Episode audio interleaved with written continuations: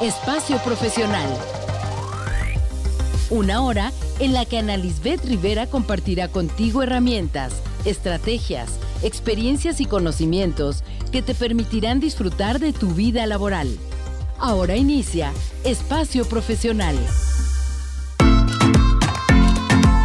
Bienvenidos a Espacio Profesional, soy Ana Lisbeth Rivera y me da mucho gusto que nos acompañen. El disfrutar de nuestro trabajo y sentirnos felices en él es una de las cosas que deseamos. Es por eso que el día de hoy platicaremos de felicidad y liderazgo. Y para abordar este tema nos acompaña Maite Barba, quien es doctora en investigación en psicología, maestra en psicología, licenciada en psicología organizacional, consultora internacional de los programas Radical Collaboration y de Human Element, certificada como coach ejecutivo y alineación de equipos de trabajo, autora de diferentes libros, profesora, Premio Borrego de Oro, Premio Profesora Inspiradora, Premio Gran Mujer de México, Premio Círculo de Profesores Distinguidos, investigadora y ponente en foros nacionales e internacionales. Gracias por estar aquí nuevamente, Maite. Es un gusto que nos acompañes en Espacio Profesional. Ay, muchas gracias. Yo feliz de estar aquí contigo y bueno, con este equipo maravilloso y poder compartir algo que me apasiona. Así que muy agradecida de empezar el año. Bueno, casi ya acabamos el mes de enero, pero para mí es empezar el año viniendo contigo. Así que muchas gracias. No, gracias a ti por estar aquí y por compartirnos todos tus conocimientos y hablar de este tema que es muy interesante, felicidad y liderazgo. ¿A qué nos referimos con esto, Mike? Platícanos. pues eh, cada día más estamos viendo la relación entre tener una salud física y una salud mental y ser más productivos y ser más creativos cuando estamos en un ambiente laboral, en un ambiente de trabajo en el que podamos ser la mejor versión de nosotros mismos.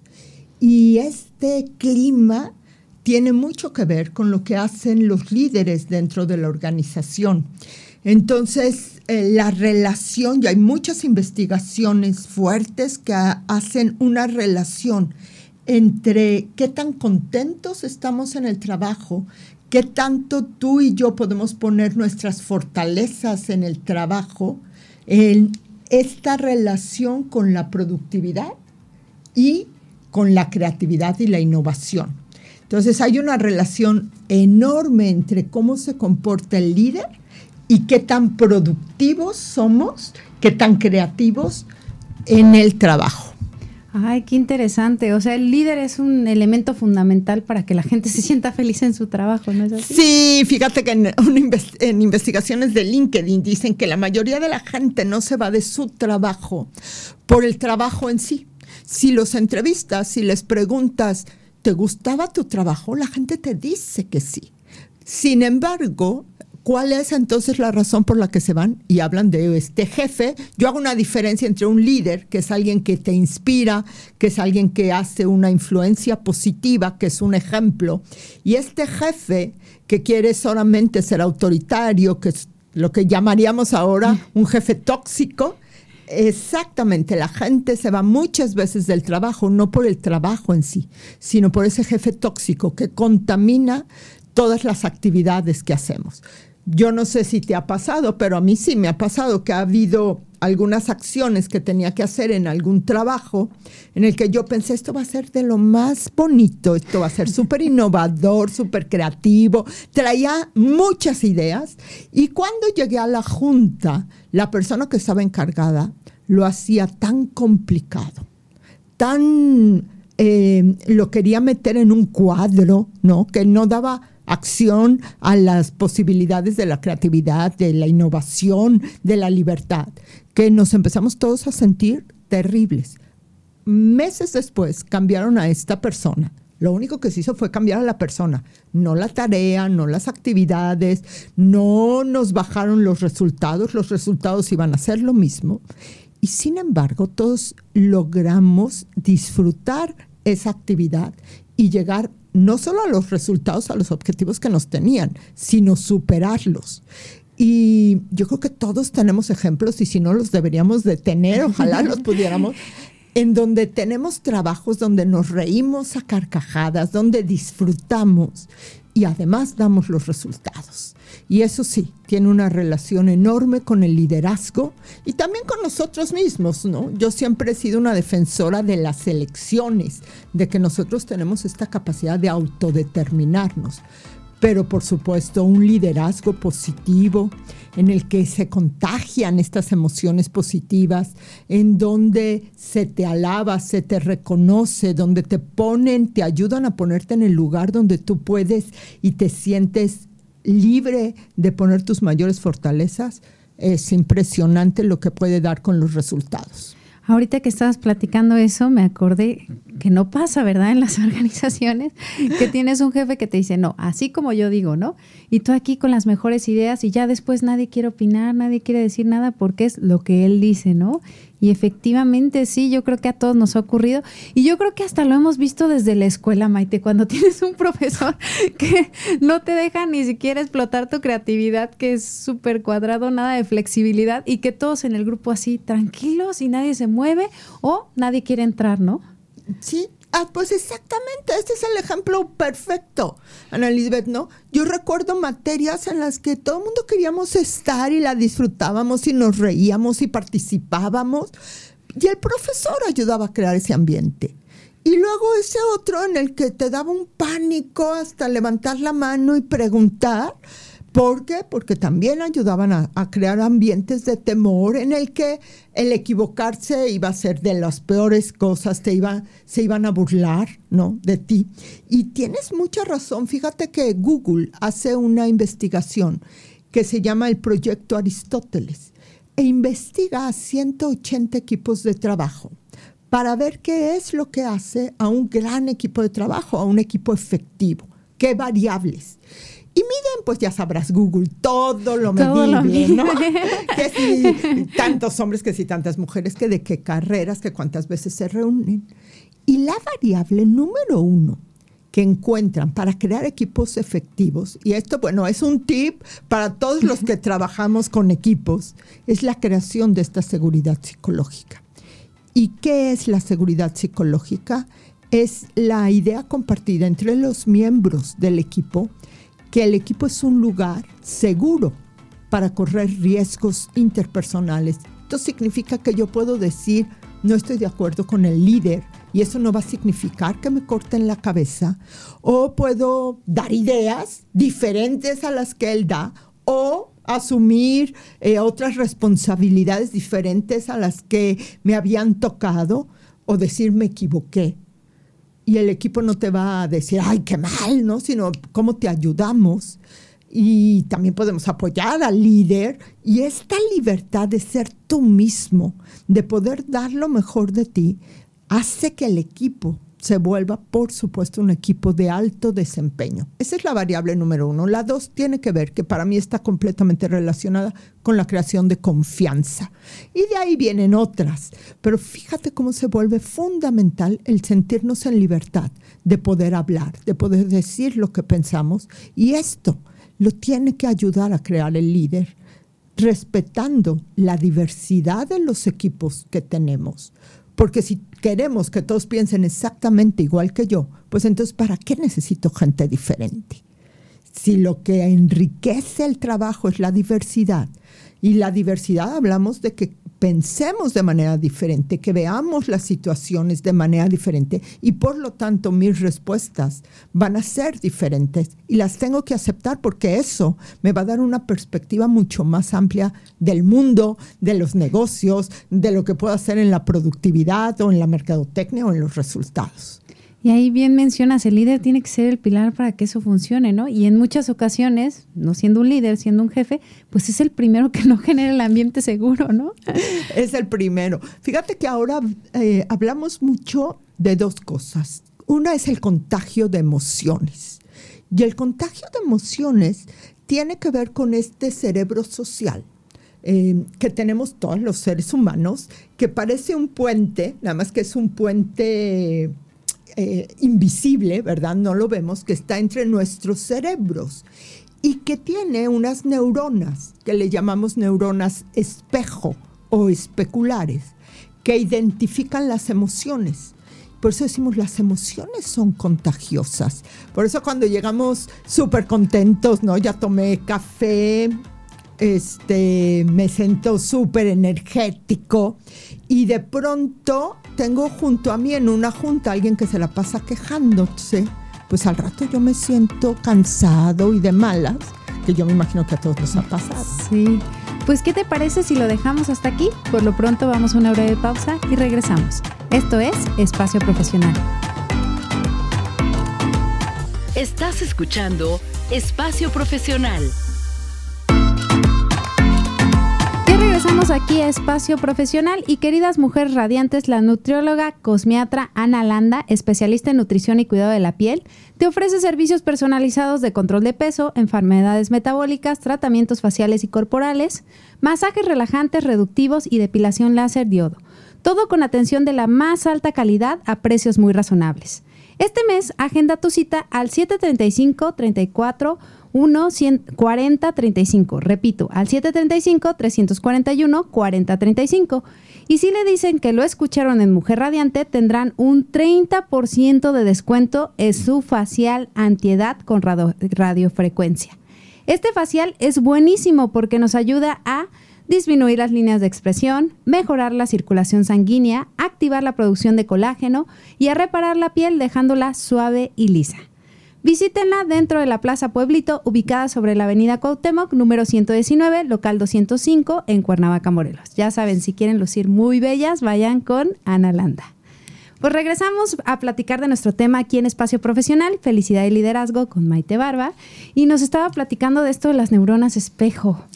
Sí, fíjate que es muy importante porque sabíamos como psicólogos que las emociones son contagiosas. Es decir, si un día tú llegabas con una persona mm, dando terapia y la persona estaba deprimida, todavía tú no lo sabías, pero tú como psicólogo empezabas a sentir cansancio, sueño, así habías tomado café, habías dormido muy bien.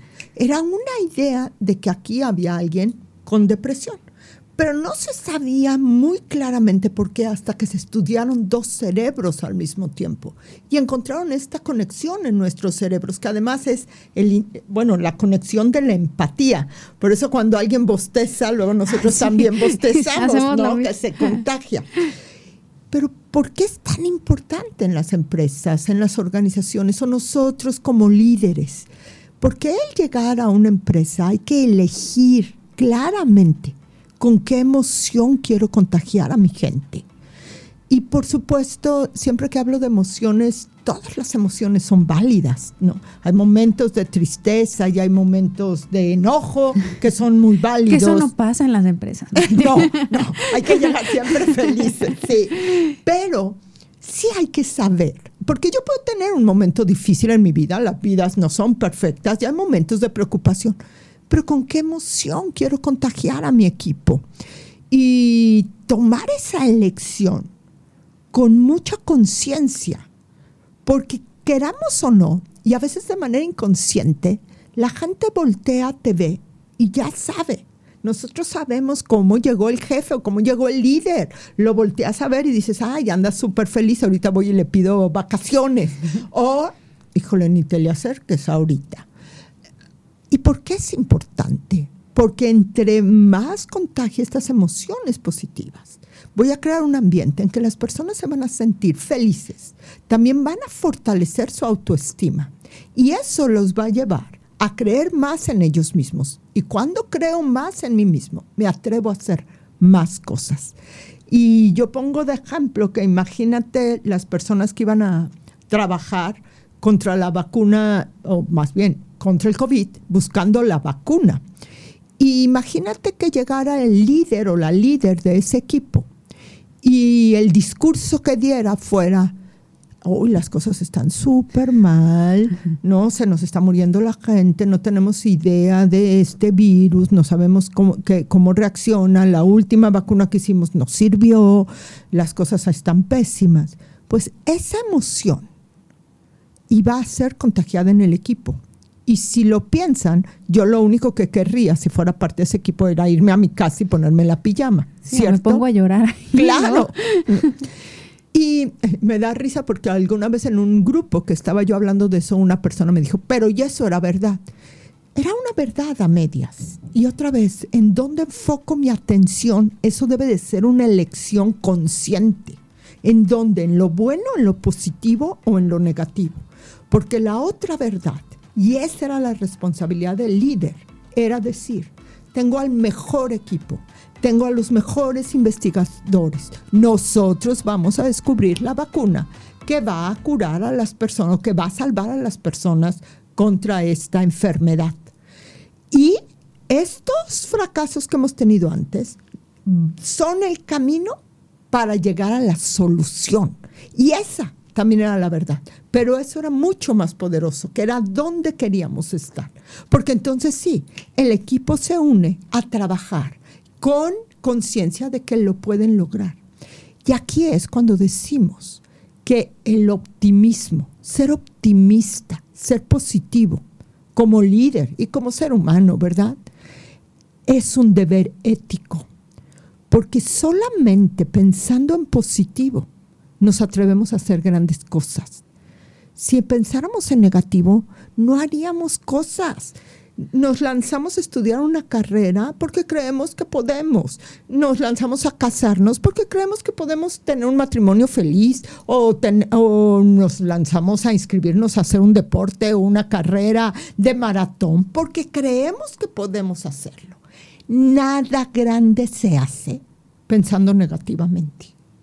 Aquí luego en el mundo hay esta parte de que, ay, no, hay que ser realistas Sí, sí, pero una cosa es ser realista y otra ser negativo. Sí, te vas a los extremos, ¿no? Sí.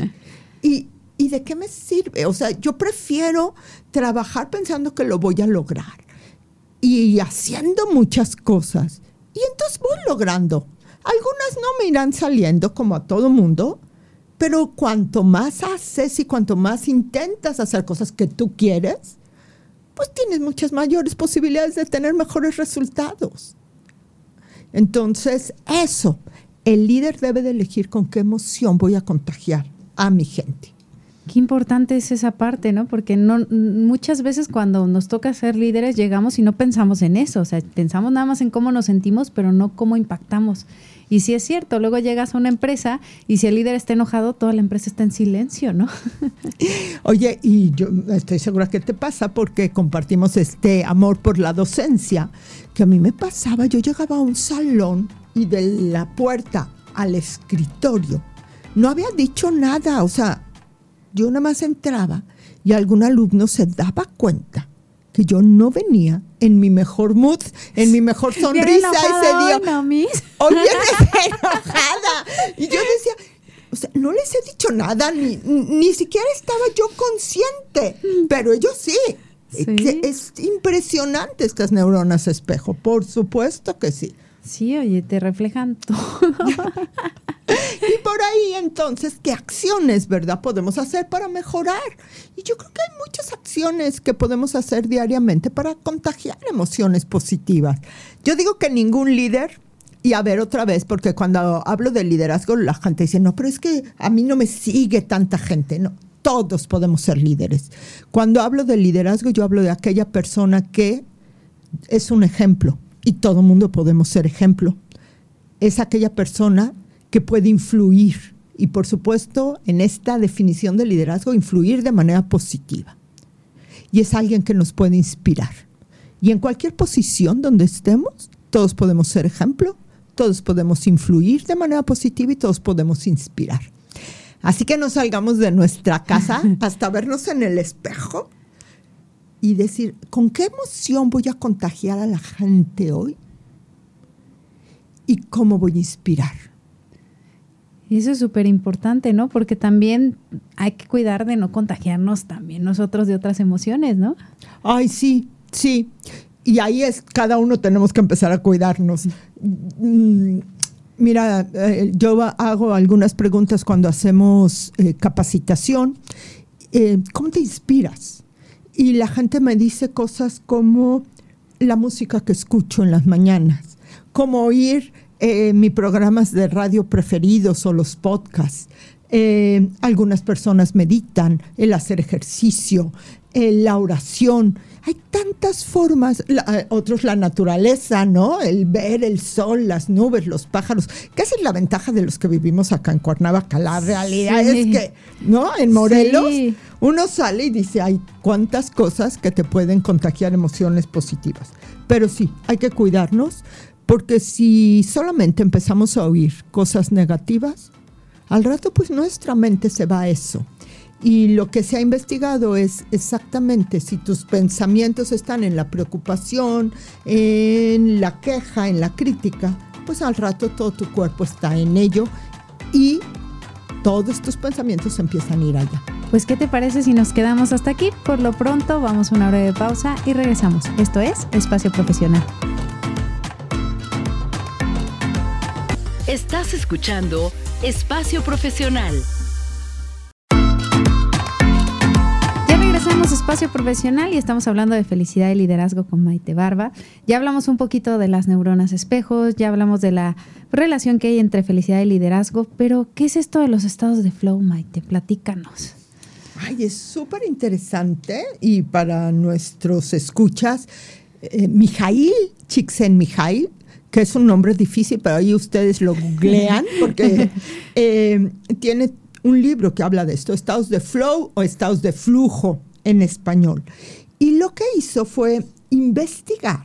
Fíjate que con una sola pregunta a diversos profesionales, deportistas, artistas, bailarines, músicos y profesionales, con esta pregunta, ¿cuándo alguna vez se habían sentido que habían sobrepasado sus resultados y qué había pasado con ellos? Y todos hablaban de este estado en el que estaban, hablan, ¿eh? 200% concentrados, o sea, en una atención completa. Se sentían que el tiempo no pasaba. Daban resultados, además se volvían flexibles, es decir, surgía alguna dificultad y rápido encontraban cómo solucionarla. Y se sentían felices. Entonces tú imagínate un basquetbolista que luego los vemos jugar y decimos, bueno, estos parece que siempre están en estado de flow. Pero no, ellos hablaban de este estado en que podían ver la canasta perfectamente y sabían que iban a meter la canasta constantemente, eran flexibles, aparecían los que se la querían quitar y estos los saltaban, brincaban, veían. El tiempo se les pasaba a una velocidad impresionante se sentían felices y habían dado unos resultados impresionantes. Estoy segura que muchos de nosotros nos hemos sentido en algunos momentos hiperconectados, en una situación en que eso, que nos sentimos felices y damos muchos resultados. Em, les quiero poner un ejemplo profesional. Imagínate un médico que va a hacer una operación a corazón abierto y está en este estado de flow sí está retado en sus habilidades, porque a veces confundimos estados de flow como estados de relajación. Ah, y no, es un estado en el que estás retado en tus habilidades. Así que nuestro doctor en esta operación a corazón abierto no está relajado, ¿verdad? Está ahí, pero está concentrado al 200%. Se vuelve flexible, flexible en sus acciones, en solucionar problemas. Si algo ocurre, sabe rápidamente qué va a tener que hacer. Y a veces pasan, voy a decir, seis horas, ocho horas en estas operaciones parados y logran excelentes resultados, pero salen de esta operación y si alguien les pregunta, están súper dispuestos a contarte a detalle porque están felices de los resultados. Todos los, nosotros podemos llegar a estos estados de flow y esperemos que nuestro trabajo tenga lugares, tenga habilidades, tenga acciones, tenga actividades donde nosotros podamos llegar a los estados de flow. Y como los seres humanos somos diversos, yo me encanta, como lo pueden ver aquí, constatar. La, enseñanza o la hablada, ¿no? Entonces, ¿dónde me veo en estados de flow? Pues dando conferencias, dando talleres, ahí es donde yo, bueno, No cuando estoy haciendo un Excel. Yo no. Pero hay gente que sí. Como los contadores, ¿no? Inclusive a lo mejor cuando están ahí viendo todas las operaciones y haciendo su declaración y todo. Y, y les encanta. Entonces, cuando tú preguntas en un grupo, ¿dónde llegas al flow? La gente te dice, pues yo haciendo, eh, escribiendo otros cocinando, otros haciendo soluciones de software. Somos tan diversos que esa es la riqueza.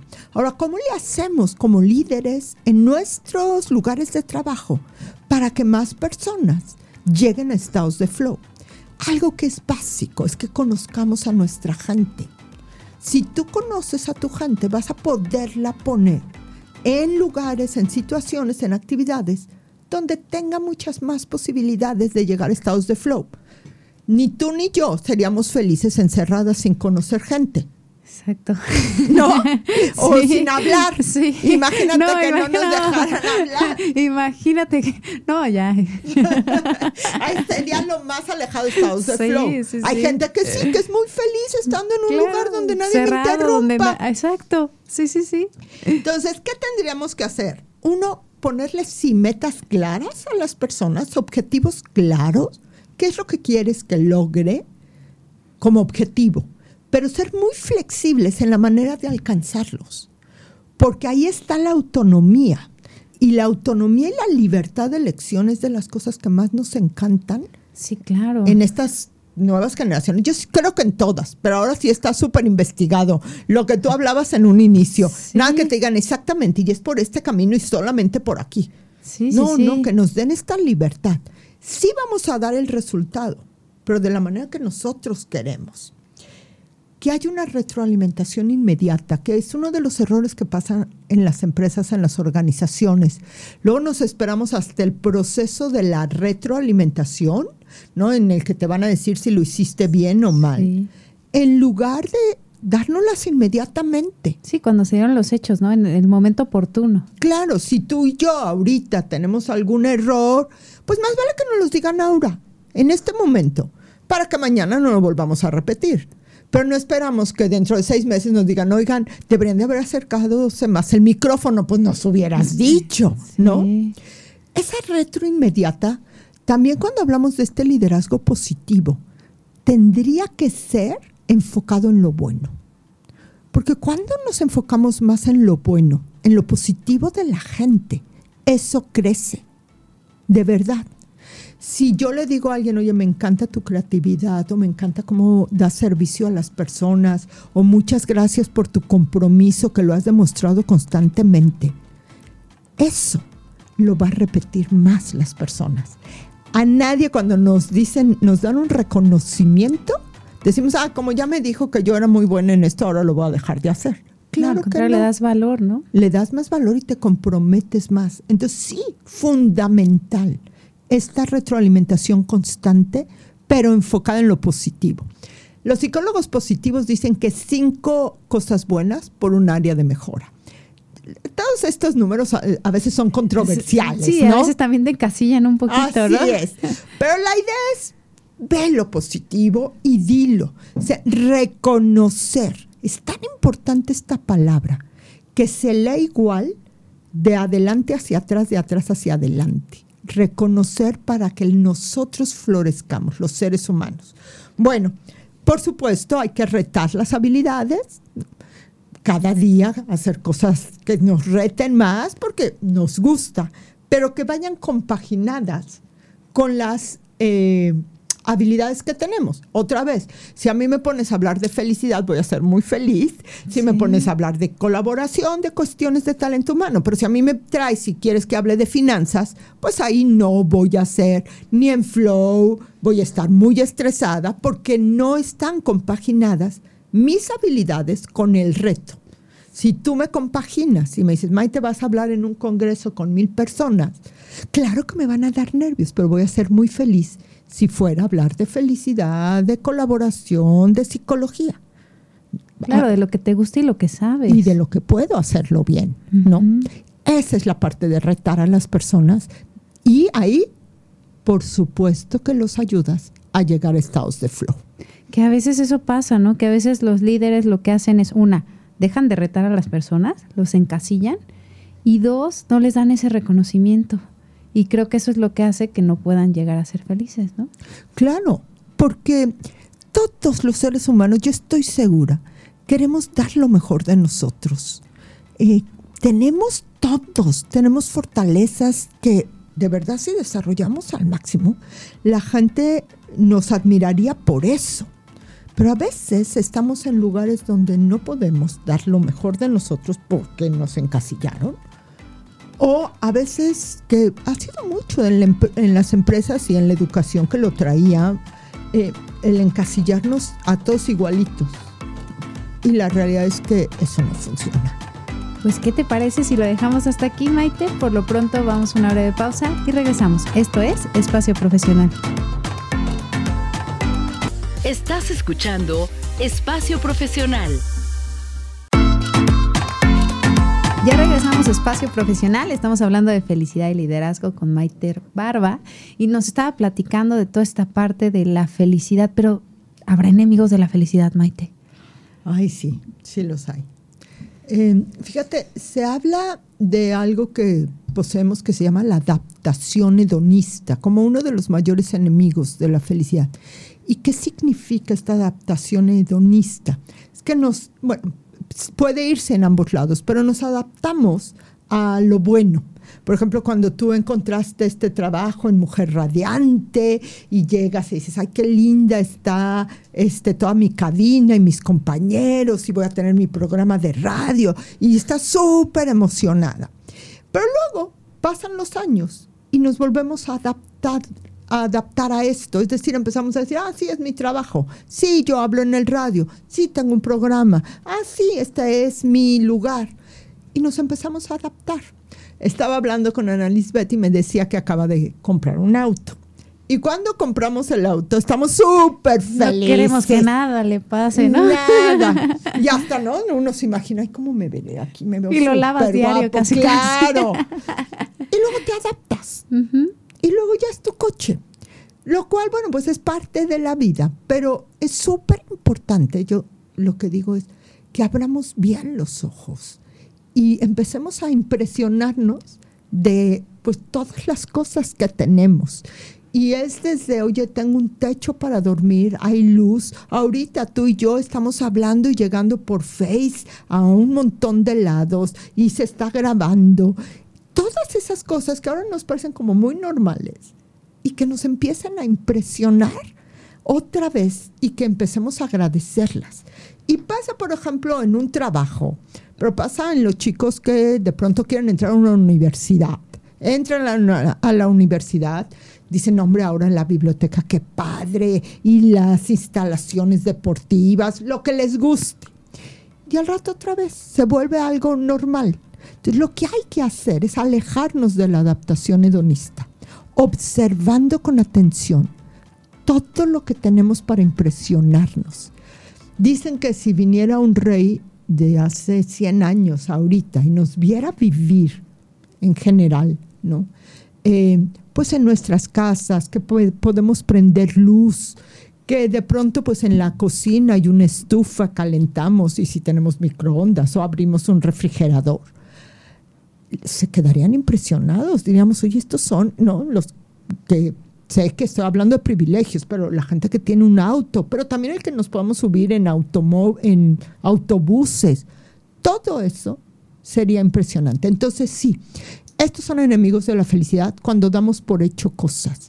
En el 2017 en la Ciudad de México, en México y aquí en Morelos tuvimos un terremoto tremendo y hubo pues grandes caídas de casas y de y bueno, muchas pérdidas pero muchos de nosotros que salimos y buscamos la manera de ayudar, cuando regresábamos a nuestra casa y volvíamos a ver, ¿no? Oye, nosotros sí tenemos techo.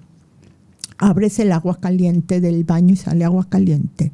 Te podías tomar un cafecito o calentar comida, porque pues después de un rato el atún ya te, cansa. es comida y se agradece, pero también te cansa, ¿verdad? Y es, híjole, tantas cosas que tengo que agradecer y que a veces doy por hecho. Entonces, es eso. Otra cosa que puede limitar nuestra felicidad, pues son las creencias eh, erróneas, ¿no? Como querer hacer todo perfecto. El perfeccionismo es uno de los enemigos de la felicidad. Sí, nunca estás satisfecho. Nunca estás satisfecho. Y la realidad es que nada, hay que hacer lo mejor que podamos. No es una, no es una invitación a hacer las cosas a la y se va. No, hay que hacerlo muy bien, con mucho amor. Pero nada es perfecto. Ni tú, ni yo, ni nadie somos perfectos, ni lo vamos a hacer. Em, y entonces, aprendemos a ser también muchos más felices. Estas creencias irracionales de que debo hacer todo bien o de que la gente siempre me debe de tratar bien, pues no es cierto, tú haz lo mejor que puedas, pero va a haber gente que ande enojada y a lo mejor pues... Y ni siquiera es contigo, ¿no? Andará, está enojado con la vida, ¿no? O el mundo debe funcionar perfecto nunca ha funcionado perfecto. Como los planes, ¿no? No salen la de la letra.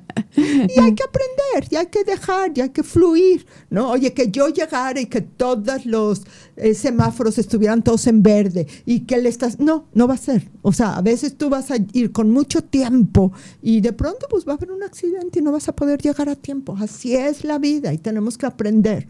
Estas creencias irracionales también son enemigos de la felicidad. Si quieren aprender más de eso, Rafael Santandreu es un psicólogo español, tiene muchos libros muy interesantes que hablan acerca de la felicidad. Uno que les recomiendo ampliamente, que a mí me encanta, y son, hay muchos y muy buenos, es Los lentes de la felicidad de Rafael Santandreu y te habla de estas creencias irracionales. ¿Y qué acciones podemos hacer, Maite, para esto de la felicidad? Ay, sí, fíjense que bueno, en la psicología positiva, que tiene un montón de investigaciones serias, profundas, acerca de lo que nos hace felices, habla de la gratitud como una de las acciones más importantes. Y de verdad, hacer un diario de gratitud. Eh, el que pongamos todos los días tres cosas que tengo que agradecer. Y al día siguiente cambia, observa otras.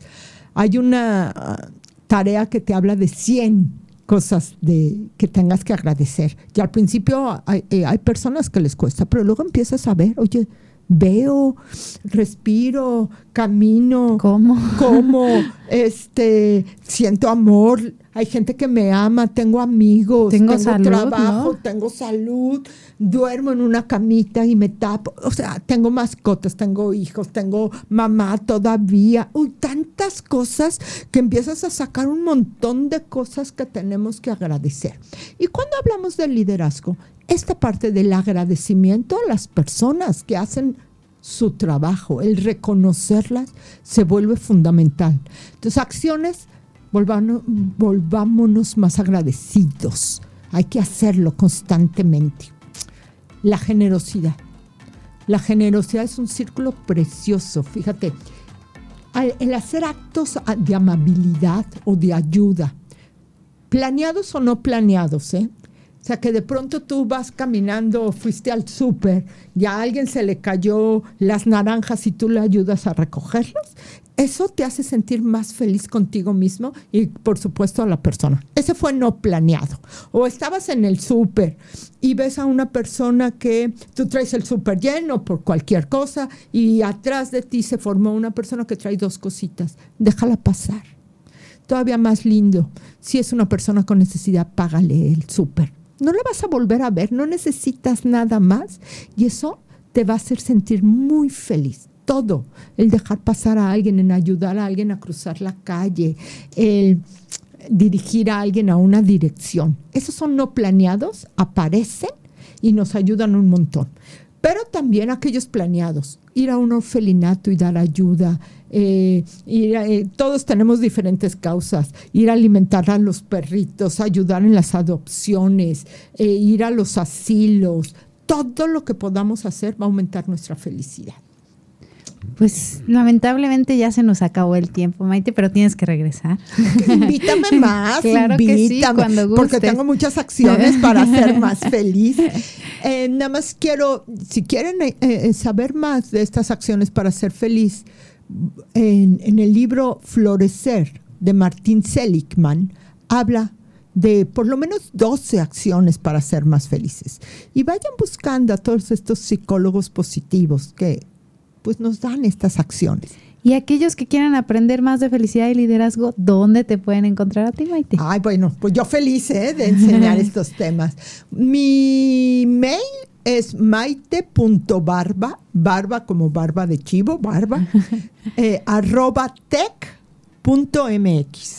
Y mi teléfono es 777 363 8499 y todas mis redes sociales eh, tienen que ver con Maite Barba Oficial. Ahí me encuentran en LinkedIn, en Instagram, en Facebook, en TikTok próximamente, porque no he hecho tantos TikToks, pero ahí estoy. Y encantada de ayudar a las empresas, a las organizaciones, a dar coaching en todo lo que tenga que ver con liderazgo, colaboración, felicidad y todas las habilidades humanas que tenemos que desarrollar. Pues muchísimas gracias, Maite. Fue un gusto que estuvieras aquí el día de hoy. Feliz y mil gracias por la invitación y gracias a todos. Gracias a Ricardo ahí en los controles técnicos, a Karina que nos estuvo acompañando aquí en la cabina. Yo soy Ana Lisbeth Rivera, esto es Espacio Profesional y recuerden que la vida es una enorme oportunidad para aprender. Muchas gracias y mucho éxito.